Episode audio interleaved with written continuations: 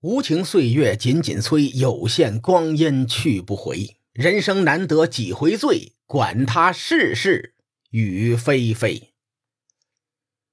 上期节目咱们说了秦国吞并了蜀国，今天咱们继续。秦国伐蜀成功之后呢，就开始加速了扩张的进程。此前张仪的主张一直是联合魏楚来攻打韩国，而如今的韩国又在春秋时代郑国的版图上。秦军拿下函谷关之后，一定会东进中原。韩国君臣的心里是拔凉拔凉的。《史记·韩世家》记载，公元前三百一十五年，秦韩两国在浊泽交战。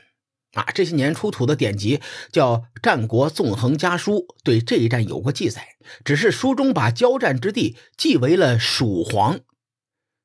杨宽先生考证，蜀黄。应该在河南省长葛县的西北方向。长葛大伙都知道啊，也都熟悉，距离虚葛之战的故址非常的近。这里呢，也是中原地区的核心地带。当年秦军在修余击败三晋联军，斩首八万人。如今秦军再次出兵伐韩，那韩宣惠王一听急了，相国公孙耻对他说：“说大王，这个盟国根本就不靠谱啊！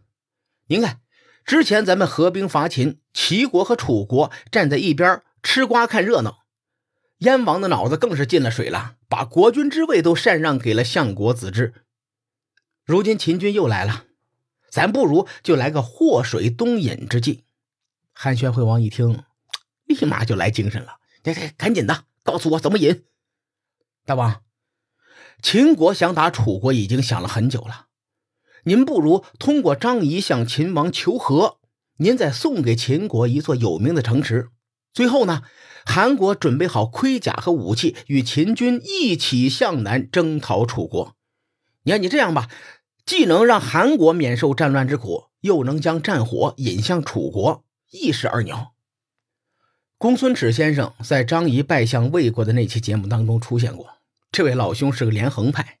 六年之前，他主张推进秦国、魏国和韩国之间的友好关系。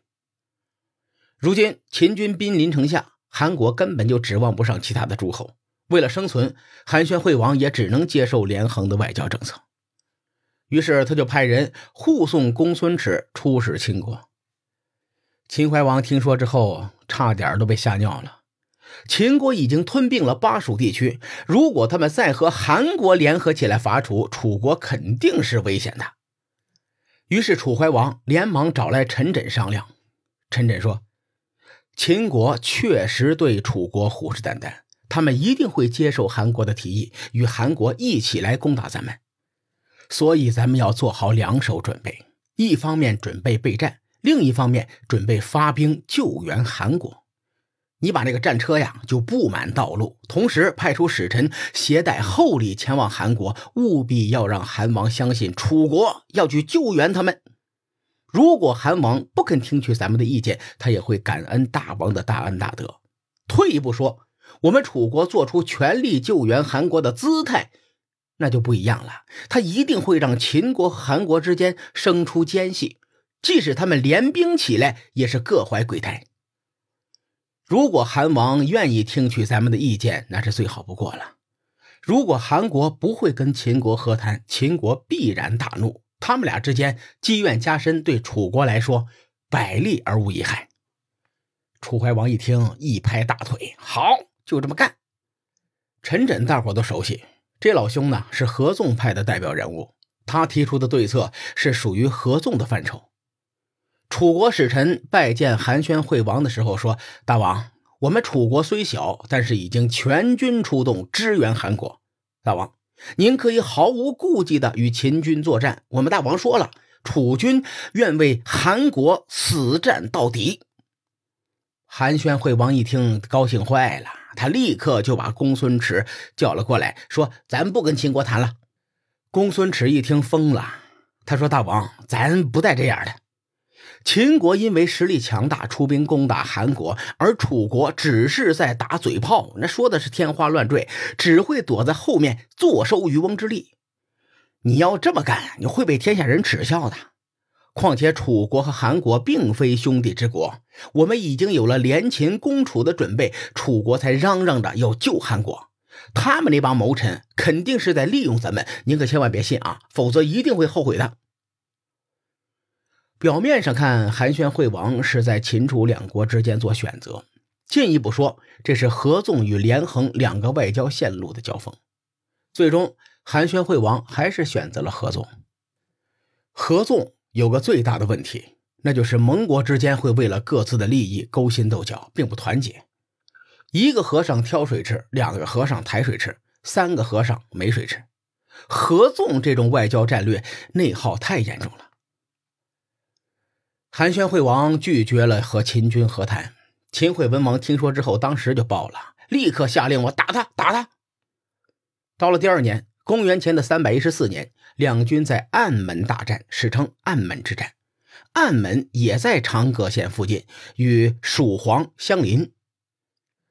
暗门之战的韩军统帅就是咱们非常熟悉的西首公孙衍。不久之前，他从魏国来到韩国，得到了韩宣惠王的重用。公孙衍是合纵派的代表人物，韩宣惠王派他去带兵对抗秦国，也是顺理成章的。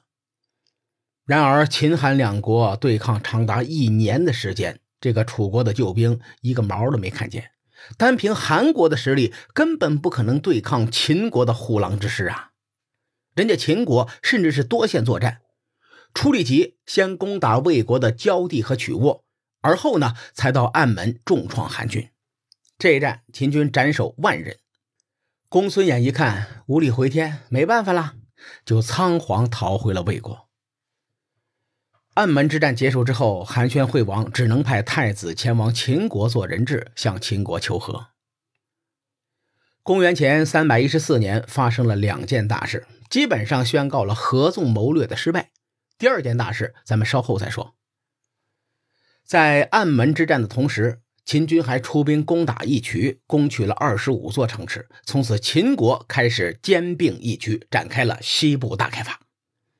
说到这儿，咱们简单的梳理一下啊。公元前三百一十八年，公孙衍推动合纵伐秦。公元前三百一十七年，秦军反攻，斩首三晋联军八万人。公元前三百一十六年，秦国吞并蜀国。公元前三百一十五年到三百一十四年，秦军攻打蜀黄，也就是浊泽之战，同时也攻打义渠，获得了大片土地。另外呢，他还攻取了魏国的焦地和曲沃，最后又在暗门之战中重创韩国。战国太乱了，没有编年史。但是我们写这本书的思路啊，还是按照编年史的思路写的。以前的节目咱们说的很细，细心的朋友可以发现，从商鞅变法以后，秦国的军力在逐渐变强。你比如，秦国在收复河西之地的时候，秦军花费两年的时间才击败魏军，夺回河西。仅仅十几年之后，秦军不仅重创三晋联军，他们甚至可以两线作战，西伐义渠，东伐韩国。这足以说明秦军的军事实力已经很厉害了，堪称是一个战争机器。后人非常喜欢分析秦国为什么能够统一六国。前段时间呢，我们在群里也聊过这个话题。我认为商鞅变法设计出来的这套制度才是最根本的原因。商鞅变法的核心是耕战。对老百姓来说，耕种田地可以活下去，可是要晋升，最快的方式就是上阵杀敌。秦军将领们通过上阵杀敌可以得到晋升。你假如废除了商鞅变法，一定会得罪变法的既得利益者们。当时秦国的既得利益者就是掌握军事力量的那些秦军将领。当然，话又说回来啊，如果秦国不发动战争，国内必然会出现一个阶级固化。一旦出现阶级固化，晋升之路被堵住，年轻人是非常绝望的，这对整个国家的发展是有害无利。商鞅变法以军功作为核心的奖励机制，必然会迫使秦国不断的扩张，用更大的土地、更多的人口来满足国内的需求。列位，秦国收复河西之地是在公元前三百三十年前后。张仪拜向秦国之后，秦国更侧重于伐谋，而不是伐兵。十几年后，已经过去一代人了。到了公元前三百一十七年到三百一十四年期间，秦国四处征战，史书记载结果就会提到两个字：斩首。秦军斩首的根本原因依然是他们需要敌人的首级为自己的晋升铺平道路。从这一点来看呢，战国时代真的是太血腥了。所以说，只要商鞅变法的这套东西不改变，秦国必然会被军事集团的既得利益者裹挟，他们也必然会不断的对外征战。当有一天帝国的疆域达到了极限，秦国再也没有可以征战的地方时，可能会在短短的几十年内轰然倒塌。这这个话题有点大啊，咱们可以在群里讨论讨论。虽然史书只用了几句话去记载暗门之战，但当时的局势可以说是错综复杂。不仅仅是秦国和韩国之间的战争，在暗门之战期间还发生了另一件大事。至于其中还有哪些精彩呢？咱们下回分解。书海沉沉浮浮，千秋功过留与后人说。我是西域说书人介子先生，下期节目咱们继续聊战国。博弈。